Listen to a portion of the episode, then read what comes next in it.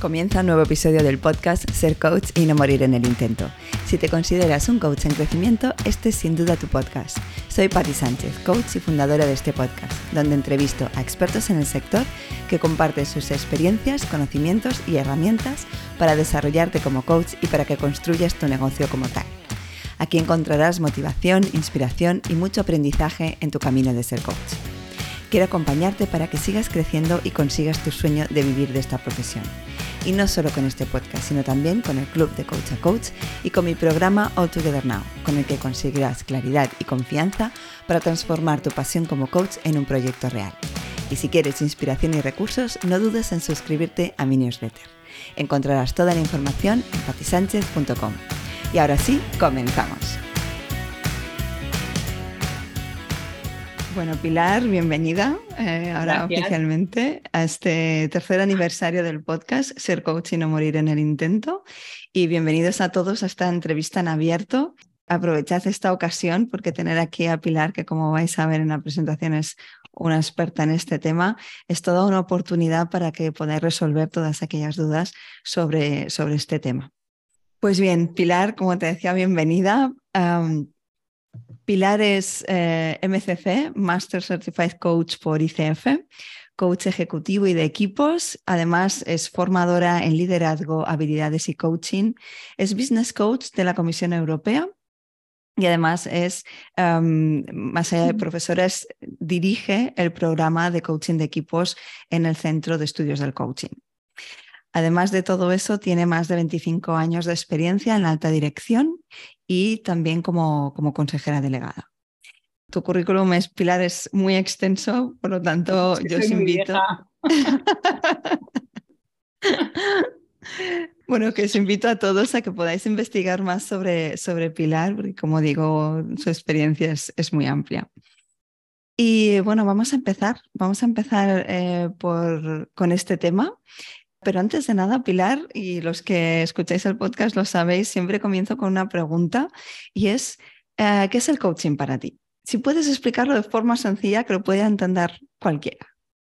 Y bueno, pues es un proceso de acompañamiento, normalmente es muy, muy reflexivo y muy creativo, porque lleva a un aprendizaje muy profundo para que el coachee alcance sus retos que normalmente ya se han establecido en la sesión, ¿no?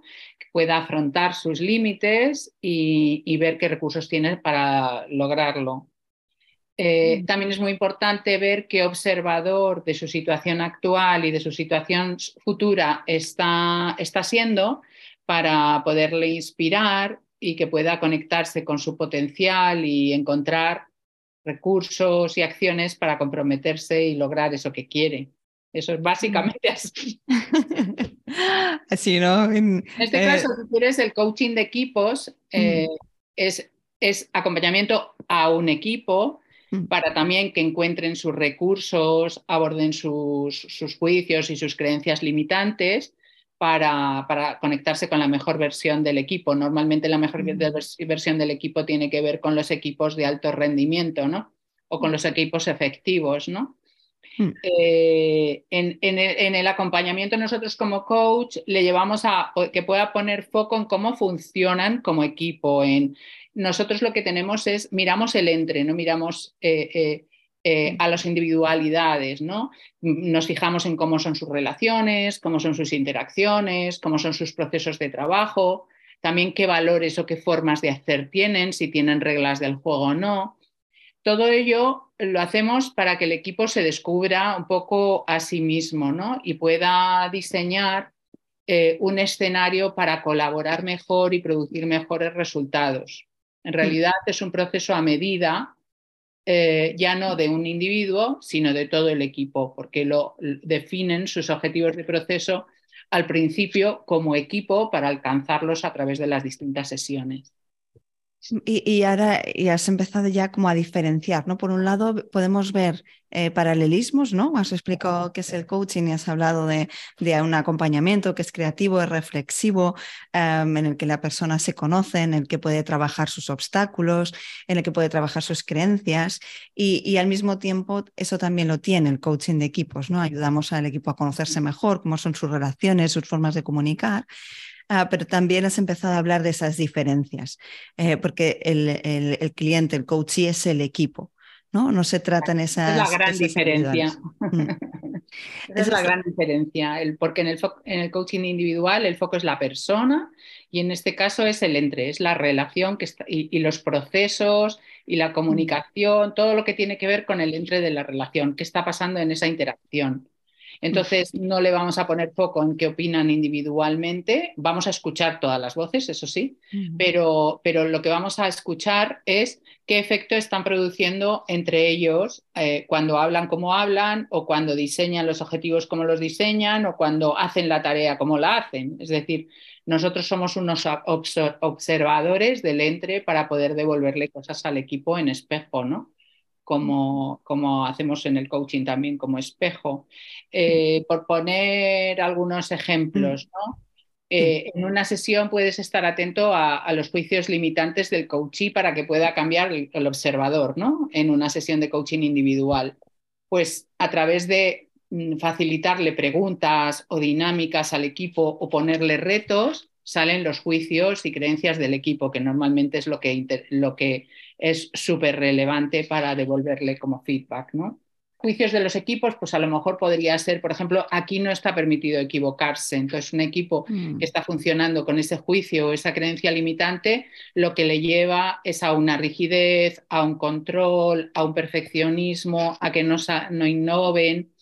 O, por ejemplo, aquí no tenemos conflictos. Entonces, ¿qué pasa en un equipo que no, tienen, que no abordan los conflictos? Pues que es un equipo con armonía artificial, donde no se dicen las cosas, donde tampoco se comprometen, porque si no, no podemos hablar de las cosas, eh, estamos, esa armonía artificial produce que no tengamos conversaciones apasionantes sobre las cosas, con lo cual tampoco se resuelven los asuntos, ¿no? Y se, y se, se, lleva a que un equipo tenga que hablar una y otra vez de lo mismo, porque se queda mm. sin resolver, ¿no? Mm.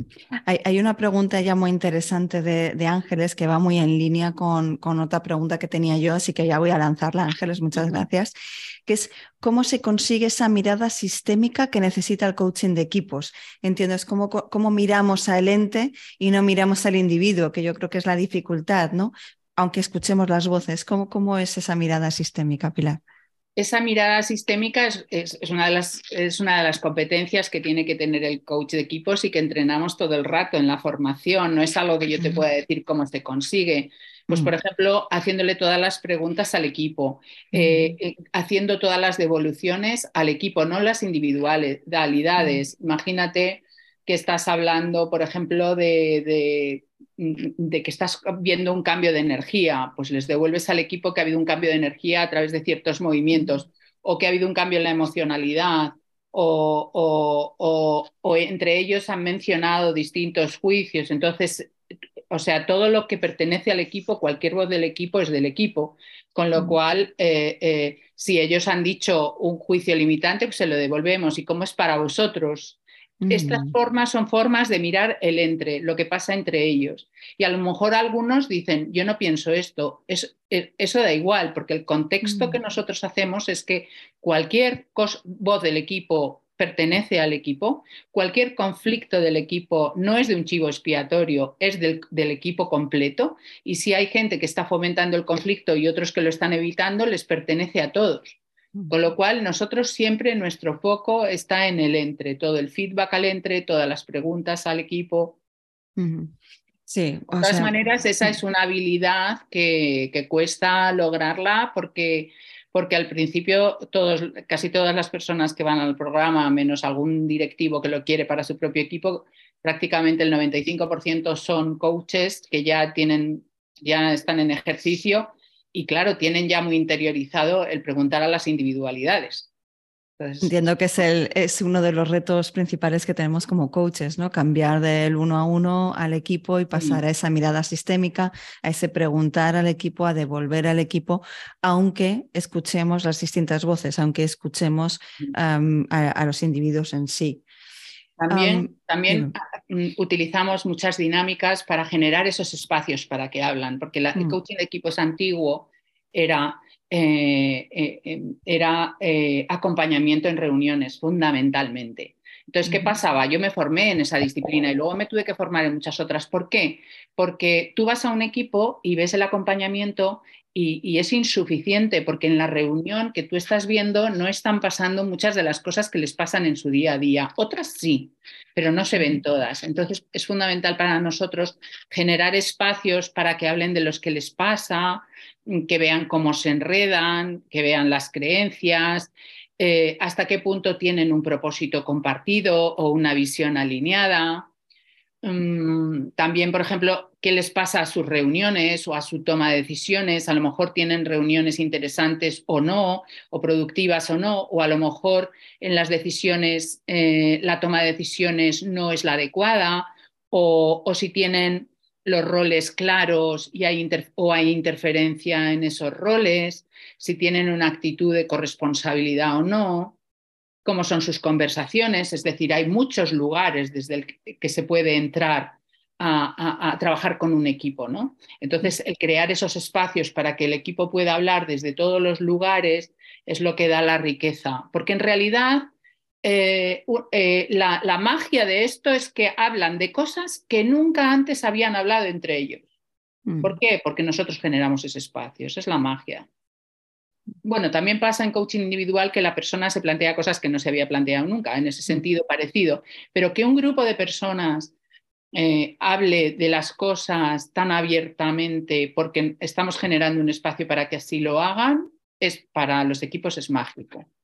Y ahora que mencionas esto, ¿no? Em, em, y hablabas de dinámicas, ¿cómo podemos crear ese espacio seguro dentro de un equipo para que precisamente se permitan eso, ¿no? Se permitan hablar de cosas que hasta el momento no habían hablado. ¿Cómo, cómo consigues creamos, crear ese... Creamos una alianza. En realidad lo que nosotros les explicamos es el concepto de seguridad psicológica y mm. cómo eh, en este espacio la necesitamos. Necesitamos que salgan de su zona de comodidad, que se relacionen de otra manera. No es tarea del día a día lo que les vamos a poner, les vamos a sacar completamente de su zona de comodidad.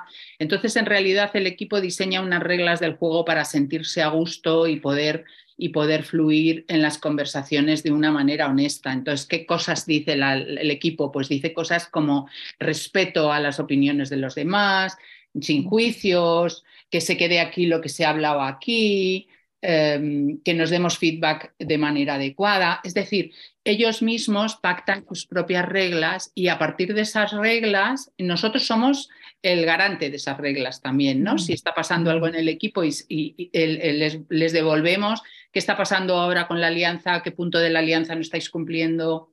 En ese sentido, lo, trabajamos así.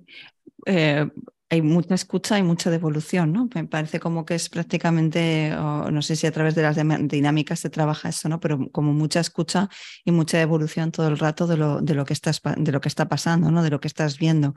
Entiendo que sin interpretación sobre ello, ¿no? Que mucho eh, desde los hechos, desde simplemente lo que se escucha o, se ve. Sí, nosotros eh, hay una actitud que lo llamamos coaching sin intención, es sin juicios. Yo no quiero llevar al coach a ningún sitio.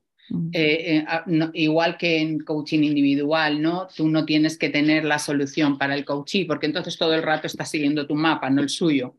En ese sentido es, eh, es, es similar. Es, es, más difícil. sí, es más difícil porque en realidad yo por lo menos cuando empecé en coaching de equipos, yo quería resolver lo que allí pasaba. Entonces, si el equipo no, no, sabía gestionar los conflictos, yo tenía intención de que aprendieran a gestionar los conflictos. Entonces, algunas sesiones me iba frustrada porque no habían ido en la dirección que yo había pensado que debían ir. ¿no? Entonces, no, cada cosa, tú haces, tú creas escenarios, haces preguntas, devoluciones, y el equipo a veces no lo soluciona en esa jornada y lo soluciona en la siguiente porque necesita no solucionarlo en esa jornada. Entonces, eh, hay que confiar en el proceso, no solamente en el resultado de la sesión, sino en el proceso de aprendizaje que va teniendo todo el equipo a la vez. A veces eh, es tan retador el coaching de equipos que la gente eh, no quiere resolverlo todo ya, no está dispuesta. Entonces, mm. hay que ir a la velocidad del equipo mm. y hay que ir acompañándole pasito a pasito hacia donde el equipo decida que quiere ir. Mm, eh, muy interesante y creo que esto también lo podemos anotar para, el coach individual, ¿no? No intentar resolver nada, no, intentar que consiga nada nuestro, nuestro cliente. Eso es, básico. y confiar en el proceso, ¿no? Quizá en esta sesión pues no, no llega a ningún sitio, pero quizá entre sesiones donde es cuando llega, ¿no? Ese, a ese lugar que él necesita llegar. Y hablabas de retos, eh, Pilar, es un, es un coaching muy retador. Eh, ¿Qué más retos eh, podemos encontrar en, al hacer coaching de equipos? Bueno, pues podemos encontrar todo tipo de retos. Desde yo mañana tengo uno, entonces eh, nosotros hacemos unas entrevistas eh, en las que el equipo nos cuenta, ¿no? Confidenciales en la que el equipo nos cuenta qué pasa. Entonces yo ya voy con un diagnóstico. Entonces eso sería una jornada de diagnóstico. Entonces yo ya le digo al equipo lo que el equipo piensa sobre ellos. También hay unos test que utilizamos. Entonces se le devuelve al equipo los resultados del este, test. A partir de ahí se, les enseña lo que es un equipo de alto rendimiento y, se, habla de qué diferencias están viendo entre cómo se están relacionando ellos y el equipo de alto rendimiento. No todos los equipos tienen que ser un equipo de alto rendimiento. Hay, hay equipos en empresas que son grupos de trabajo y no necesitan ser más. Nosotros ahí no, les, no le obligamos, por eso te digo que es tan importante no dar la dirección, ¿no? porque no le obligamos a, a, a un equipo a ser un equipo de alto rendimiento. Si, por ejemplo, un equipo de comerciales que no tienen objetivos comunes, no tiene que ser tanto equipo como un equipo que tiene interacción entre los roles y tiene cierta interdependencia.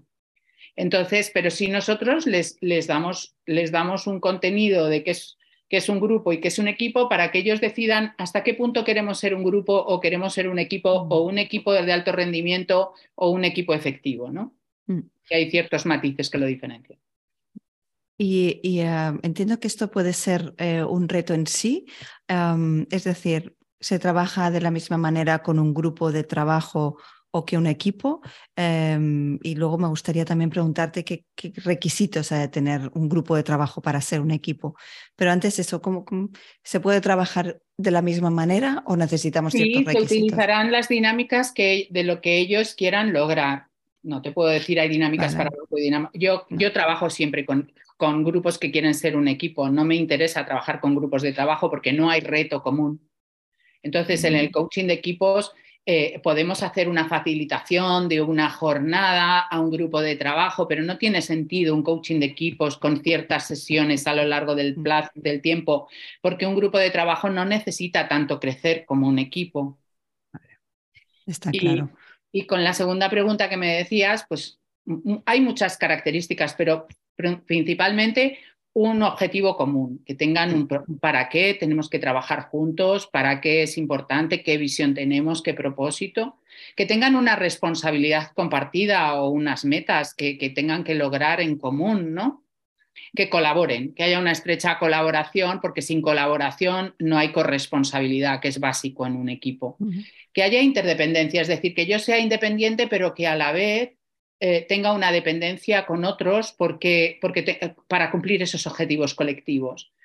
Que, que, un equipo sea diverso, ¿no? Y, esos equipos son más retadores porque, claro, encontrarte perfiles diversos no lo hace más fácil, pero, pero las habilidades complementarias son buenísimas para los equipos, con lo cual equipos diversos eh, son equipos que pueden llegar a ser de mucho más alto rendimiento que equipos de iguales, ¿no? Em, que contribuyan a, los objetivos corporativos, ¿no? Que, de alguna manera que estén enfocados a una productividad, ¿no? Luego, que, que quieran, eh, que tengan una corresponsabilidad en solucionar problemas. También es muy importante que los objetivos, los roles, las tareas estén bien definidas y de alguna manera estén interrelacionadas. Em, ¿Qué más? Que afronten los conflictos con naturalidad, que gestionen los conflictos, porque un grupo no, no tiene por qué gestionar los conflictos, no pasa nada. Puede, puede, mm. tener armonía artificial o conflicto abierto, no hay problema, pero un equipo que no afronta los conflictos es un equipo que no produce. Mm. Eh, y luego como pilar fundamental de todo esto que tengan confianza los unos con los otros, porque sin la confianza tampoco hay un equipo. Y la mm. confianza te da ese sentido de pertenencia que un equipo tiene y un grupo no. Mm.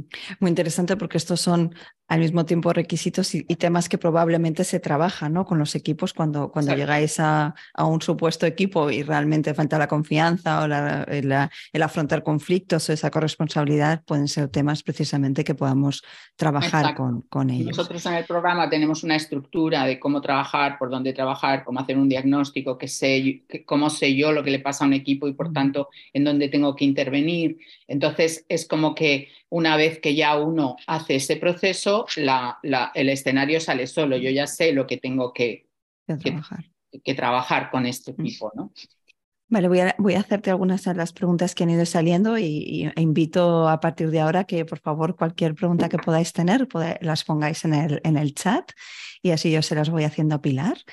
preguntaban por aquí em, y yo creo que en cierto modo lo ha respondido, pero, pero quiero igualmente lanzártelo. ¿Puedes encontrarte con algún equipo que no vayan todos sus miembros en la misma dirección? Claro, claro. Y nuestro trabajo es saber si quieren ir a la misma dirección, si habría mm. beneficios para que fueran en la misma dirección, qué pasa si siguen sin ir en la misma dirección y, y acompañarles con dinámicas y con ejercicios a que puedan generar esa visión compartida. Mm. Muy interesante, ¿no? El primero, hacerles de nuevo de espejo, oye, no estáis yendo en la misma dirección, ¿qué queréis hacer? ¿no? ¿Queréis ir todos en la misma dirección o, no? ¿Y sí, porque si tú le preguntas a un equipo que si tienen la misma visión, te dicen que sí. Mm. Siempre te dicen que sí. Entonces le dices, les das un post a cada uno, escribirme la visión. Y cada uno dice una cosa. ya simplemente eso es hacer de espejo. claro. Claro. Porque luego les preguntas, ¿hasta qué punto estáis alineados? Claro. y, lo ven, ¿no? El, tema es generar esas dinámicas para que ellos no les dices que no tienen la misma visión. Tú fomentas a través de preguntas o ejercicios que ellos lo descubran. Mm. Que decidan si la quieren tener o no, porque como no les llevamos a ningún sitio. Claro. Claro, que ellos vayan marcando el, camino, en cierto modo, ¿no? Los objetivos al final, igual que cuando, igual que un coach individual eh, decide, ¿no? Hacia dónde, hacia dónde quiere ir. Ah, pregunta por aquí, hablabas de herramientas, hay un par de preguntas sobre herramientas. Eh, pregunta Cristel si utilizas MBTI o FIRO-B. Cristel ya es una. Yo no. Eh, nosotros utilizamos otras herramientas, eh, mm, yo estoy certificada en otras herramientas y luego hay, hay algunas básicas, pero, no, pero, pero luego hay muchas en el mercado y cada mm. uno se certifica en la que quiere. Nosotros mm. eh, utilizamos alguna herramienta que nosotros la enseñamos en la formación, pero en realidad luego cada uno se certifica en la herramienta que quiera. Sí, yo creo que es analizar un poco lo que hay en el mercado y un poco con lo que más. Yo estoy certificada en The Leadership Circle, bueno, Culture mm. Survey, que es el, cultura de liderazgo de un equipo, y, eh, mm. en DISC también. Mm. Entonces, algo más sobre herramientas, pregunta Ángeles, ¿qué herramientas usas para propiciar, no me sale la palabra, una participación equilibrada en el equipo? ¿no? Porque eh, sabemos que hay equipos en los que hay miembros que pasan inadvertidos eh, por diversas razones. Entonces, ¿cómo, ¿cómo conseguir esa participación equilibrada?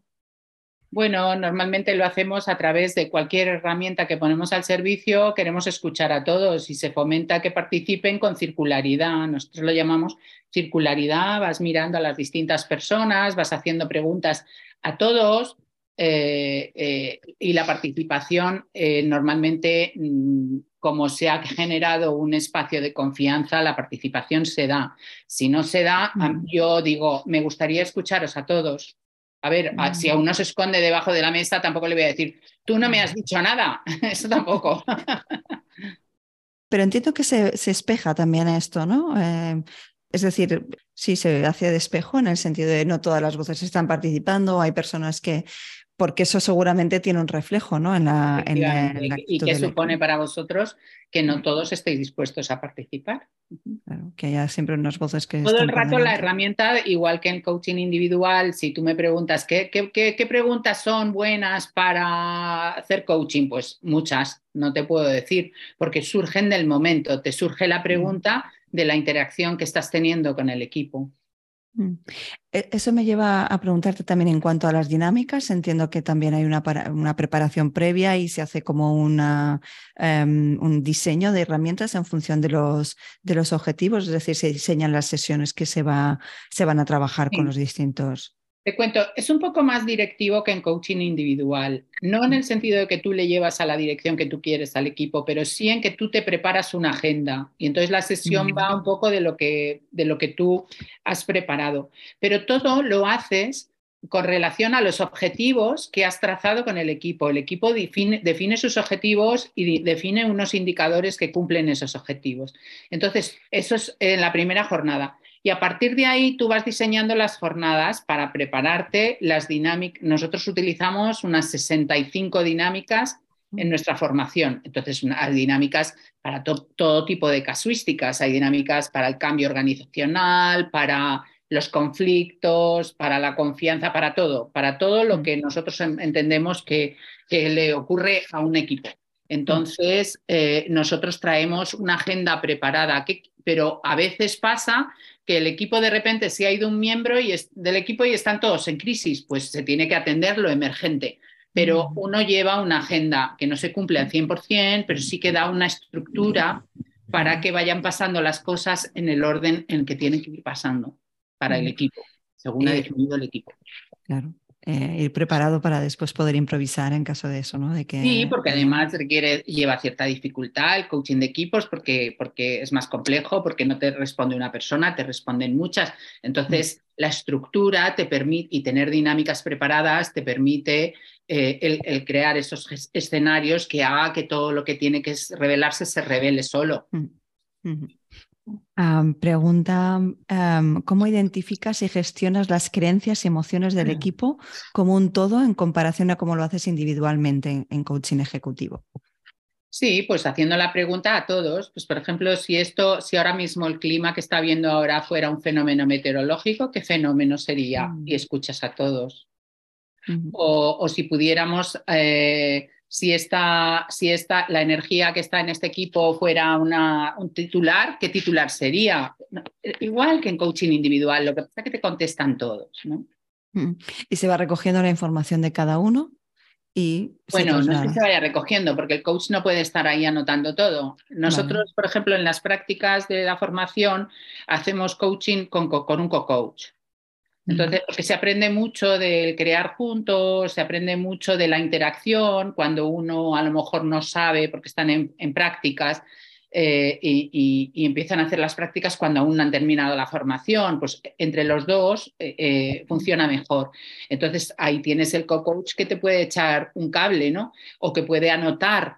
Es decir, nosotros siempre hay un informe de la sesión entonces, o, otra persona toma nota, o a lo mejor hemos trabajado con, con, el flip chart y luego lo resumimos. Mm. Mm, vale, o sea, se van cogiendo información.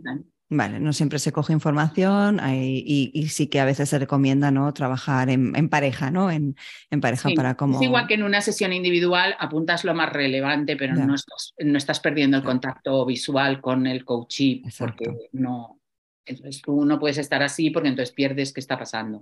Mm.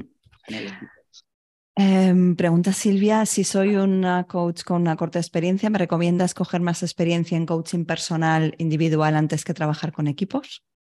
Pues mira, nosotros tenemos de todo y no hay una fórmula. El coaching de equipos te da muchísima solidez en el coaching individual, porque aprendes tanto de aprendes, aprendes a preguntar muchísimo, aprendes a, entender mucho más lo que está pasando.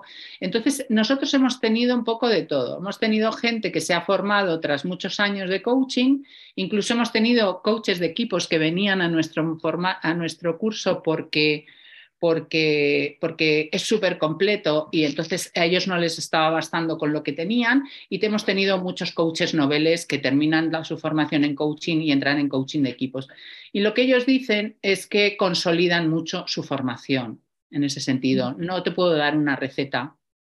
Escucharse mucho, ¿no? Yo creo, eh, observarse y, ver realmente. Escuchar, ver cómo es tu mm. ritmo, si mm. estás para aprender más o necesitas un poco consolidar. Sí, no, la confianza también en, uno mismo, ¿no? Al, hacer coaching. Y también lo que, eh, si es algo que te gusta, ¿no? Si es algo que te apasiona, en este caso, ¿no? Si, si es trabajar con más de una persona y, te sientes confiada, yo creo que puede ser interesante también. comentaban cuánto tiempo, esta pregunta, ¿no? como, ¿Cuánto tiempo aproximado puede durar un proceso de coaching de equipos? Entiendo que eh, debe ser muy diverso en función de los objetivos. Mm. Hay desde una jornada, por ejemplo, un grupo de mm. comerciales, una jornada. Por ejemplo, yo el que tengo mañana, a mí me han contratado para hacer una jornada de cinco horas, hemos hecho un diagnóstico ya con test tal, y entonces en función de lo que salga en esa jornada de diagnóstico, ya, ya ellos deciden si contratar eh, cuatro o cinco sesiones, las que le hagan falta según los objetivos a trabajar. Hay veces que te contratan un, un coaching de equipos, entonces yo lo que suelo hacer es un día y medio inicial y luego medios días de cuatro o cinco horas eh, cada dos meses. Y a veces eso dura seis meses, ocho meses, dependiendo un poco de la disponibilidad del equipo. Mm, vale. Claro, tiene que ser muy diverso también en función de su disponibilidad y, de sus presupuestos. de sus presupuestos y también, sí, ¿no? De, siempre se deja más tiempo, ¿no? Entiendo que entre. El coaching de equipos es más caro que el coaching individual. Mm. Eh, entonces, porque también da más beneficio, es decir, cuando tú estás haciendo coaching al colectivo completo, el colectivo completo aprende. Claro. Entonces tiene una rentabilidad para la empresa también más, grande y por tanto los precios son más altos. Esto hay otra pregunta, pero ya que, ya que traes este tema, que me gustaría preguntarte si el coaching de equipos está cada vez más demandado, si es algo que está, que por parte de las empresas es algo que han visto, como bien dices, ¿no? que tiene mayor rentabilidad y que es algo que se contrata o se solicita más. Esto como me gustaría así preguntártelo, ya que también eres sí, yo me formé como coach de equipos hace 10 años y tenía que venderlo y, y, era dificilísimo venderlo porque en realidad la gente no estaba preparada para la mm. necesidad pero hoy en día sí que se conoce mucho. Y a diferencia del team building, que son cuando te mm. llevan en una empresa a hacer ejercicios, juegos en canoas, con dardos, ahí no hay aprendizaje del equipo realmente. Sí que hay como pinceladas de cosas, ay, pues tenemos que colaborar, o ay, cuando no tenemos una visión, no sé qué, pero no hay un aprendizaje real del equipo completo. Esto es muy mm. diferente. Eh, entonces, eh, ahora mismo sí que hay una demanda y, los alumnos nuestros están trabajando en coaching de equipos. Mm. Mm, hablabas de la diferencia entre un team building y un coaching de equipos. Como, como siempre, hemos de educar muy bien al cliente, eh, porque a veces ¿no? nosotros iremos con una propuesta y el cliente pues, tendrá otra cosa en mente ¿no? de lo que es coaching de equipos. ¿Qué, ¿Qué, diferencia hay con la facilitación también, que hablabas antes también de facilitación? Pues mira, en el coaching de equipos, a ver, eh, no es formación, ¿no? Mm. Porque no, nosotros a lo mejor le damos una píldora de contenido al equipo mm. y, y, nos cambiamos de gorro para que el equipo, pues por ejemplo, comunicación no violenta o feedback, porque nos están dando un buen feedback. Alguna píldora de conflictos o alguna píldora de liderazgo o alguna píldora de gestión del cambio. Pequeñas píldoras que nosotros eh, mm, que nosotros podemos dar al equipo para que tenga como distinciones, como las distinciones en coaching. Si tú tienes la distinción de víctima protagonista o de exigencia excelencia, pues se la regalas al coach y le dices, ¿cómo es esto para ti? Pues exactamente igual con una píldora de contenido, pero no, eh, no, eh, no, no, entrenamos, no, porque no, no sabemos lo que al equipo le pasa. El equipo es el que sabe lo que le pasa. Entonces nosotros en ese sentido lo que hacemos es generar esos escenarios para que el equipo hable de lo que le ocurra, pueda, pueda gestionar lo que le está ocurriendo de la mejor manera y producir soluciones a través de un plan de acción.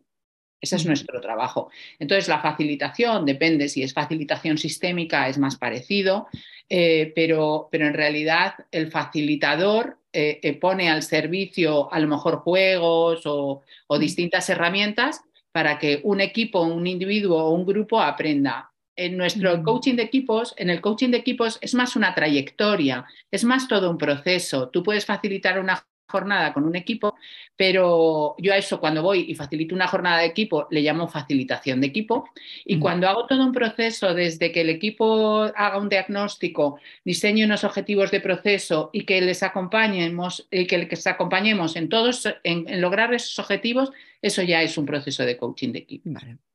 Entiendo que sobre todo em, lo importante es escuchar esos objetivos del cliente, ver qué es lo que necesita o hacia dónde quiere ir y en función de eso, pues y diseñar. Y... construirlos porque a veces no saben lo que quieren. Vale. Vale. Y en función de eso, sí, ¿no? Construir una propuesta y explicarle el, el método de trabajo, entiendo. Exacto. Mm. Voy a continuar con las preguntas. Preguntan por aquí cuál ha sido el reto más importante para ti en coaching de equipos. Bueno, pues yo tuve una, un, coaching de equipos con una empresa en Alemania. Bueno, eh, la sede estaba en Alemania, aunque teníamos las sesiones en Milán. Y habían comprado, era un spin-off de una editorial y, tenía que hacer toda la parte digital de esa empresa. Entonces, yo tenía, eh, o sea, había 12 personas en el equipo, todos hombres menos una mujer, lo que no lo todos ingenieros. y todos, habían, todos representaban a una empresa comprada y entre todos tenían que hacer un software, un software común europeo para presentar, eh, para presentar todo a los juzgados y a la hacienda pública de cada país. Entonces, claro, aquello era un caos que, que, que, que vamos, fue un éxito, ¿eh? Fue un éxito. Hasta, hasta tengo un vídeo en el que lo, el que lo testimonia. Fue un éxito, pero fue súper difícil. Necesité muchísimas herramientas. Hasta decidí formarme en sistémico después por la cantidad de cosas sistémicas que pasaban. Eh, y, mejoró muchísimo el equipo. Y, pero claro, hubo que trabajar muchísimo la confianza, los juicios que tenían entre ellos, eh, hubo que trabajar muchísimo las formas que tenían entre ellos, porque eran un poco autocráticos, muy, muy boss y todos muy mandones. Eh, no, no fue nada fácil, ese es el mayor reto que yo he tenido. Muchas gracias, porque creo que, en ejemplos así ¿no? podemos eh, saber la, dimensión ¿no? de lo que, puede adquirir un, coaching de equipos. Justo preguntaban por aquí, voy, voy haciendo las preguntas que quedan. cuando hay una estructura muy jerárquica, ¿cómo se integra a la jefatura? Es decir, ¿cómo se integra ese jefe dentro del equipo? Entiendo que es la pregunta. Se le integra como uno más. Yo he hecho, yo he hecho coaching a las fuerzas del ejército que iban a Afganistán. No hay nada más jerárquico que eso. Entonces, eran los cuerpos especiales de montaña, de jaca. Eh, entonces, eh, cuando, ellos volvían a tierra, o, sea, a misión de, cuando volvían de la misión de paz, bueno, misión de paz lo llamaban así, pero estaban todo el día a tiros, pero cuando volvían la gente se les iba, no había compromiso, no sabían gestionar el equipo adecuadamente. entonces, em, entonces hicimos un coaching de equipos para que realmente ellos fueran un equipo arriba tan sólido que abajo supieran transmitir, porque el problema lo tenían abajo pero eh, no estaba llegando lo que te necesitaba llegar de ellos. Entonces, eh, en ese momento era un coronel el que estaba al mando de la tropa y, se, le, se, le, pide que tenga un lugar, que esto, eh, eh, él es una voz más del sistema, que la jerarquía dentro del espacio de coaching no, no puede existir porque si no tapa todas las otras voces, se llega a un pacto y, se explica al equipo que hay un pacto. Eso desubica muchísimo al equipo porque luego no sabe qué hacer sin el mando. Pero eso es buenísimo para las dinámicas porque hay muchísimo feedback.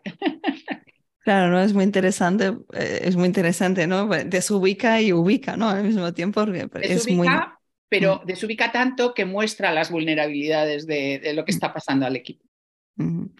Y, y, cómo se traslada? Porque claro, ¿no? Eh, eh, el coaching de equipos en ese momento es casi como una, como un, ¿cómo decirlo? Como un espacio muy diferente al que tienen en el día a día, ¿no? entiendo que a través de ese pacto ah, estas dinámicas. Estamos metiendo como en dinámicas, en juegos, las dinámicas son divertidas, algunas son muy reflexivas y por tanto tienes que ir alternando dinámicas que suben la energía del equipo y que bajan la energía del equipo y estar todo el rato muy pendiente de cómo está el campo, el campo y leer el campo energético para saber mm, dónde está el equipo y ahora me tengo que sacar una dinámica de la chistera porque se me está cayendo el equipo y es un poco así. Vale. Luego te preguntaré también sobre competencias que has comentado. Eh, preguntaban justamente, sobre, hablábamos de dinámicas. Eh, según tu experiencia, ¿cuál sería una de las mejores dinámicas para romper el hielo? Entiendo que también dependerá mucho de los equipos, ¿no? Eh, y de precisamente de eso que estemos leyendo en el Hombre, campo. Es que icebreakers hay tantos, hay icebreakers que te conectan con distintas cosas. Hay, hay icebreakers que simplemente son un entretenimiento y que generan mucha, mucha energía en el equipo, que, que tienen que ver mucho con lo corporal, eh, con hacerles moverse, con tocarse. Eh, en determinados países, porque hay países en lo multicultural, tocarse tampoco es tan, tan valorado y, como está muy prohibido. pero, pero hay, hay, otras dinámicas que tienen que ver con generar, eh, icebreakers que tienen que ver con generar contacto entre ellos, con generar humor. Pues hay dinámicas, por ejemplo, que es hablar en un lenguaje inventado y tienen que ir rotando. Entonces, claro, se ríen a carcajadas y eso les prepara para otro ejercicio. O hay dinámicas que en realidad les estás haciendo preguntas que están relacionadas con contar cosas personales suyas. Pues un sueño que aún no, es, no has cumplido y tienen que ir mm o, el fuck up moment, ¿no? ¿Cuál es tu mayor fracaso? Bueno, hay muchas. Mm. Entiendo que, bueno, más que nada te lo pregunto, ¿no? ¿Cómo, cómo elegir esa dinámica? Por, dependiendo de los objetivos, de, ese diagnóstico, ¿cómo A ver, estas que me estás preguntando tú eh, es mm. más lo que pasa en el momento. Yo ya tengo una mm. batería de dinámicas en la cabeza y entonces, eh, si estoy con un co-coach, ¿qué hacemos? Está cambiando la energía, ¿qué hacemos? Ta, esta esta o esta otra, esta. Eh, mm, pero normalmente, como te comentaba antes, vamos con un guion porque los mm. objetivos del proceso ya han estado muy organizados eh, desde el mm. principio con sus indicadores y les vamos acompañando porque el equipo prioriza sus objetivos. También nosotros eh, les damos el contenido de cómo hay que trabajar los objetivos. Lo que no puedes trabajar es lo primero, los conflictos pues no tiene ningún sentido. Entonces tú les, ayudas a priorizarlo para que también tenga sentido para la... Pero tú vas con tu agenda, entonces tú ya sabes que vas a, voy, a, voy a trabajar eh, eh, eh, el cambio o, la gestión del cambio o, o la motivación o lo que le esté pasando al equipo.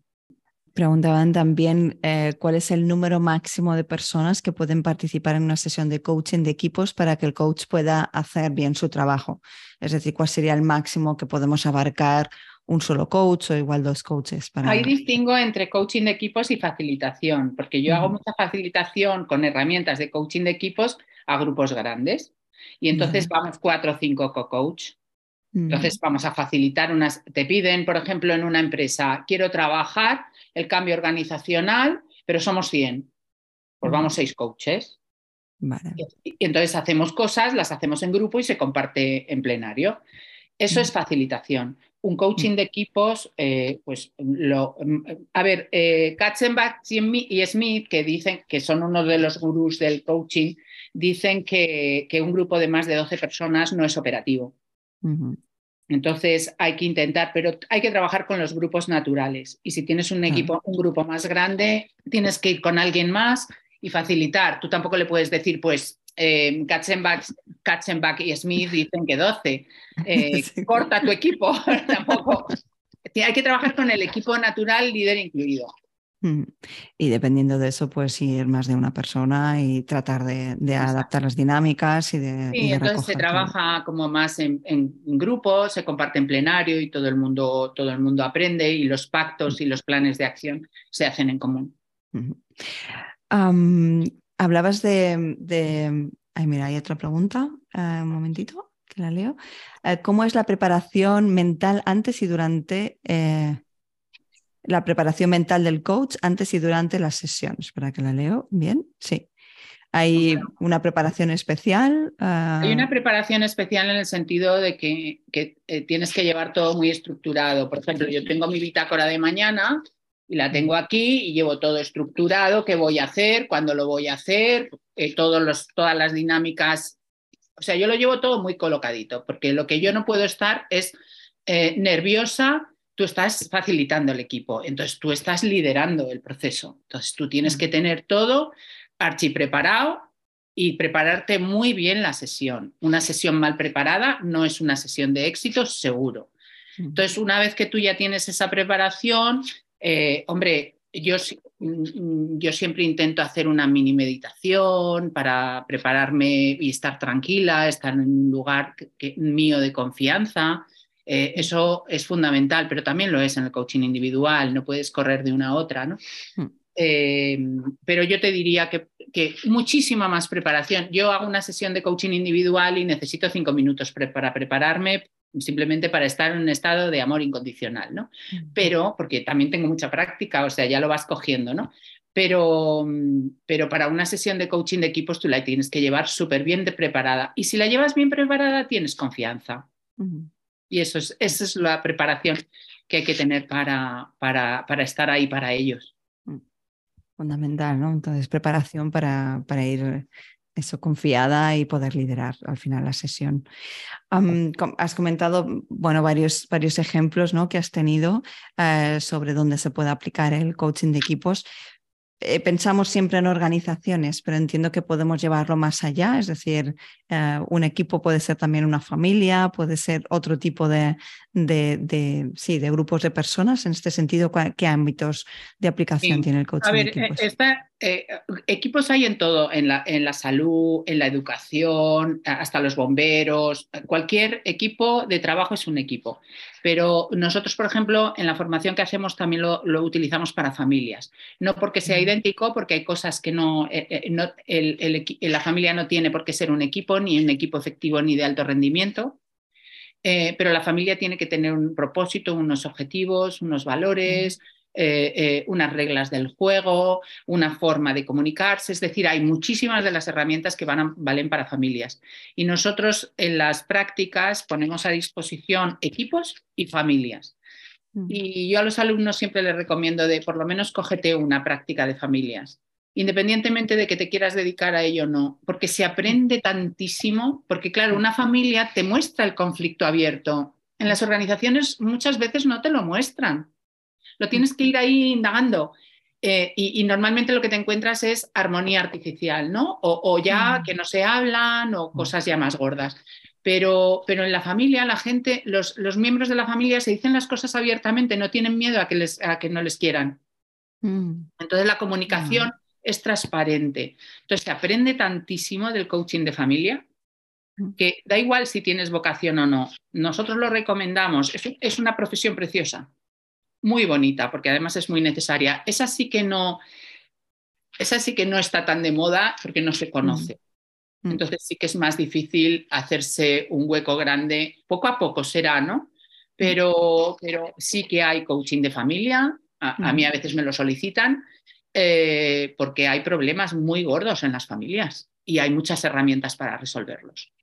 Bueno, Interesante esto. Por ejemplo, imagínate una pareja que se separa pues a lo mejor no sabe si separarse o no y a lo mejor lo hacen para eh, hacen el coaching de pareja para estar juntos, pero a lo mejor lo que se da cuenta es que no pueden estar juntos y ellos mismos lo deciden, nosotros tampoco lo paramos, mm. pero, pero a lo mejor sí que pueden diseñar cómo, cómo, cómo, cómo hacer que la familia con los hijos no esté en guerra permanente.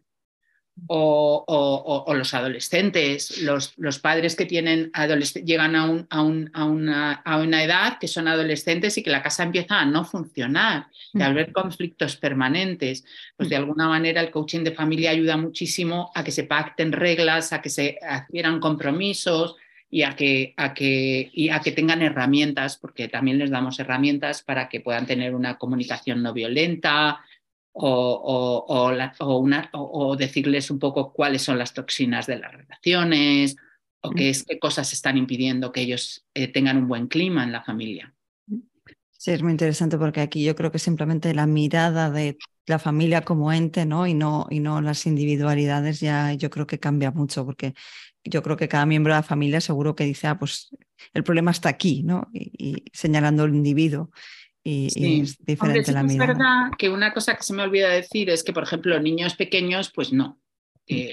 Eh, a ver, se hace algo con ellos eh, en mm. concreto, pero las sesiones son con los padres.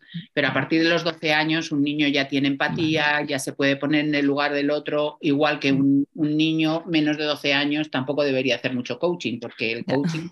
Si no, te, sabes, si no tienes la, la, empatía desarrollada en el cerebro, es muy difícil que vayas mm. a, coger alguna perspectiva diferente. Mm. bueno, vamos a ir acabando, así que si tenéis alguna pregunta, aprovechad ahora. Creo que no me queda ninguna, voy a ver por aquí. Bueno, por aquí eh, mm, preguntan por algún libro interesante sobre coaching de equipos que nos pueda recomendar. Sí, hay, muchos. Eh, mm, por ejemplo, para coaching de equipos hay uno que se llama Coaching de Equipos, que es del, de, de Alan Cardón, que es el método tradicional, que es para, para aprender a preguntar al equipo, a tener esa visión sistémica. Hay otro que también se llama Coaching de Equipos, que es de Enrique Arola y César Piqueras, que también y que recoge algunas dinámicas. Hay, hay muchos, la verdad. Pero bueno, esos dos están bien. Con estos dos, así como base, tenemos. Para, para familia, os recomendaría Siete reglas de vivir en pareja de, John Gottman. Vale, lo voy recogiendo y lo pondré después también en las notas para que, para que aparezcan las notas del podcast. Mm, sí que me gustaría hacerte una pregunta porque hemos vivido una pandemia, la pandemia nos ha llevado al online, ¿no? Cada vez estamos más delante de esta pantalla y a través de Zoom. ¿Cómo ha sido esto para el coaching de equipos? Eh, supongo que retador para los coaches, pero ¿cómo, cómo ha sido esto para, para el coaching de equipos? Pues nos ha sacado completamente de nuestra zona de comodidad. y hemos tenido que reinventarnos todo, todos y todas y cada una de las dinámicas, darles una vuelta para reinventarlas. Y a ver, el 90%, el 90 de las dinámicas se ha logrado con las herramientas normal, Miro, eh, Jamboard, eh, Mentimeter, pues las clásicas de, facilitación de, equipos.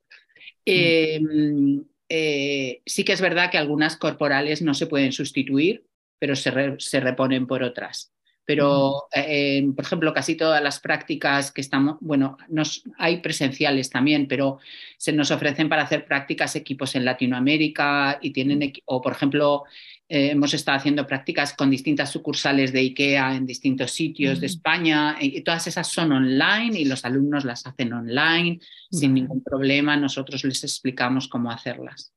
Vale.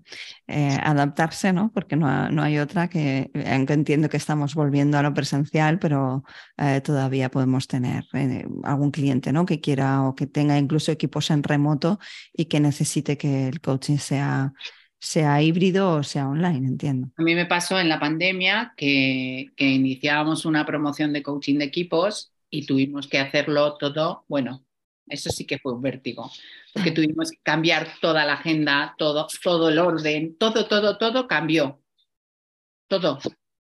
O sea, incertidumbre y cambio máximo, porque no, había cosas que teníamos que esperar a estar en el aula para hacer, para enseñarlas de verdad, que era mm. todo lo que tenía que ver con el trabajo muy corporal y algunas dinámicas de que les ponemos retos a los equipos o con los ojos cerrados o, con, materiales, y claro, todo eso no se podía hacer. Pero, mm. pero bueno, nos lo inventamos y así podemos también enseñarle a los alumnos a, hacerlo ellos. Hacer cosas diferentes, reinventarse o morir al final. Eh, por aquí preguntaban que dónde formas. Eh, eh, Pilar es directora del programa de, de, coaching de equipos en el CEC, en el Centro de Estudios del Coaching. Eh, que tiene su sede en Madrid. Entiendo que la formación es, presencial. y Pilar, si no hay ninguna pregunta más, creo que por el chat no hay ninguna pregunta. No sé si tenéis alguna más. Voy a ir haciéndole una última para, para, ir cerrando. Sí que me gustaría que, no me gusta hacer esta última pregunta en las entrevistas del, del, podcast. Si pudieras dar un único consejo a coaches que están empezando, ¿cuál sería? Bueno, pues a coaches que están empezando que amen al cliente profundamente. Amen al cliente con su problema, con sus mochilas, con sus juicios, que lo amen. y no sería muy distinto al equipo, pero, pero al equipo, eh, coaching de equipos que se formen bien. Que se mm. formen bien porque es una disciplina que no la puedes hacer tanto con la pregunta y hacer despejo, requiere otras competencias muy diferentes. Mm. Incluso ICF tiene sus propias competencias para coaching de equipos, no son las mismas que para coaching individual. Entonces, a mí hay gente que me dice, ha venido a la formación y me dice, yo estaba haciendo coaching de equipos, pero no era coach de equipos. Digo, madre mía, qué desastre. ¿Cómo es posible? Pues sí, esto pasa, ¿no? Entonces la gente se lanza muy al ruedo y yo te diría, formaros, eh, aprender y luego estás preparada para, para tirarte al ruedo, pero antes, antes no. Y luego ama incondicionalmente lo que le pasa al equipo, la historia del equipo y lo que el equipo te trae. Mm, porque lo que el equipo te trae es lo que quiere resolver, ¿no? Mm. Y si hay conflicto es porque ellos necesitan eh, tocar eso e ir ahí. ¿Alguna pregunta que tengáis más? abrir los micrófonos si queréis. Sí. Hola, buenas tardes. Hola, Patricio. Mira, mi pregunta siempre es, eh, soy ingeniero, así que me encanta el coaching de equipo justamente porque es tan estructurado. Em, una mala experiencia quisiera que, si podría comentar, Pilar. Eh, es intentar resolver. Yo soy una persona muy resolutiva y me cuesta no resolver. Entonces, a veces me he tenido que ir sin resolver. Es decir, cuando uno intenta resolver lo que está ocurriendo, el equipo te rechaza porque no te acepta. Tú no eres un consultor, entonces no te acepta eh, que tú aportes eh, formas de hacer. Entonces, eh, para mí, lo que yo he tenido más que aprender es irme insatisfecha de una sesión para irme satisfecha en la siguiente. Y también no juzgar el equipo, porque es muy difícil no emitir juicios. También yo, por ejemplo, al principio emití algún juicio que otro y ahí el equipo te descalifica. Además, te lo devuelve inmediatamente, o sea, ¡pam! Y te dice, tú has dicho que esto y esto no es verdad. Entonces, ¡buf! Mm. Humildad a tope eh, y, y, decir, no sé, no sé. Y yo, una cosa que contamos siempre es que hacemos el coaching desde el no saber no tenemos ni idea de lo que os pasa, tampoco tenemos ni idea de cómo resolverlo. Sois vosotros lo que lo vais a resolver y nosotros solo somos facilitadores de crear escenarios para que vosotros podáis hablar de esas cosas. Entonces, el coaching desde el no saber es lo que hay que hacer, no desde el saber. Que cuando yo sé, tengo, o sea, cuando yo he ido de yo soy la que sé, no me ha ido bien. Muchas gracias. Nada. ¿Alguna más? sí, yo tengo una pregunta. Eh, a ver, eh, no sé si tienes experiencia con empresas familiares, pero eh, me imagino que sí. Cuando tienes empresas familiares es muy habitual, por lo menos mi experiencia es así, que los conflictos familiares se reflejen en la propia empresa. Entonces, ¿cómo trabajas ese tipo, o sea, cuando tienes que hacer coaching en este tipo de empresas? Eh, tu visión es completa de la familia y la empresa o tratas, los tratas como dos sistemas diferentes? Los trato como dos sistemas diferentes con una frontera que les une. Pero tengo que estar muy atenta a eso y eso mm, lo hago desde la facilitación sistémica, que tiene que ver, eh, eh, claro, mm, nosotros tenemos un módulo de sistémica dentro de, de la formación, entonces se aprende a ver lo que no es visible dentro de la organización. Entonces, de alguna manera, se, tiene que ver qué principios rectores, qué, qué, principios sistémicos están o no se están cumpliendo, cuál es el histórico del equipo. Se tiene que hacer toda esa trayectoria que en una empresa que no es familiar no se tiene que hacer, ¿no?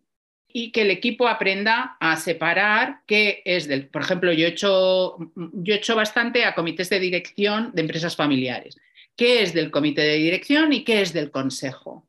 Y ahí, porque claro, en el consejo normalmente están los, la familia, los padres, pero ¿qué es del comité de dirección?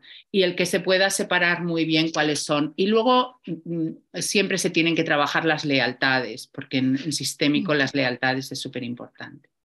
Muchas gracias, Ángeles. Muchas gracias, Pilar.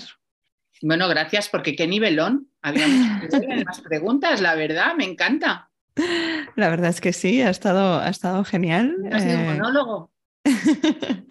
no, no, muy bien, muy bien. muchas gracias también por, compartir vuestras, vuestras preguntas y vuestras dudas. Muchísimas gracias, Pilar, por este cierre. Muchísimas gracias por todo lo que nos has aportado. Eh, como ya dije ayer, digo, seguro que va a ser una masterclass, así que de verdad muchas gracias y muchas gracias a todos por, por participar en esta entrevista si alguien quiere saber más, mi dirección es pilar del coaching.es. Sí. Gracias a todos. Hasta aquí el episodio de hoy. Encantada de acompañarte una semana más. Espero que lo hayas disfrutado y sobre todo que te haya sido útil. Y si es así, te agradecería muchísimo que dejaras una reseña en iTunes o ebooks. Y por supuesto, no dudes en compartirlo con otros coaches en crecimiento o en tus redes sociales. Y recuerda que te espero en tu club de Coach a Coach si quieres más información, solo tienes que escribirme a info.patisánchez.com. Muchísimas gracias por estar ahí y formar parte de esta comunidad. Hasta el próximo episodio.